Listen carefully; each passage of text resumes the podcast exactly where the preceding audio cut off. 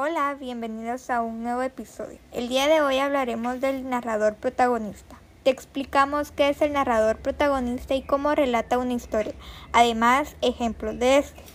¿Qué es el narrador protagonista? Se entiende por narrador protagonista una voz narrativa presente en relatos literarios y de otra naturaleza, que se da a la tarea de contar la trama en primera persona, asumiendo el papel principal de la misma.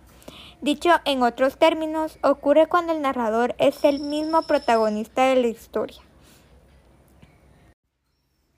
Los narradores protagonistas relatan su historia con plena conciencia de sí mismos, por lo que emplean un lenguaje personal y subjetivo.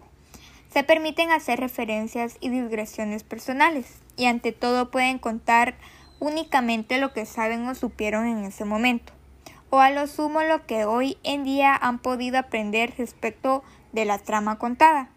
Esto significa que, como protagoniza la historia y la cuenta al mismo tiempo, la organización estructural, temporal y narrativa del relato obedece a su conveniencia o sus consideraciones personales.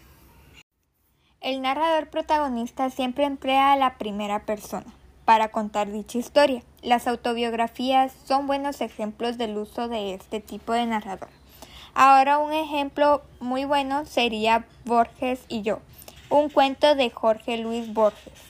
Y dice así, al otro, a, Borges es quien le ocurre las cosas. Yo camino por Buenos Aires y me demoro. ¿Acaso ya mecánicamente para mirar el arco de un zaguán y la puerta cancel? De Borges tengo noticias por el correo y veo su nombre en una terna de profesores o en un diccionario biográfico.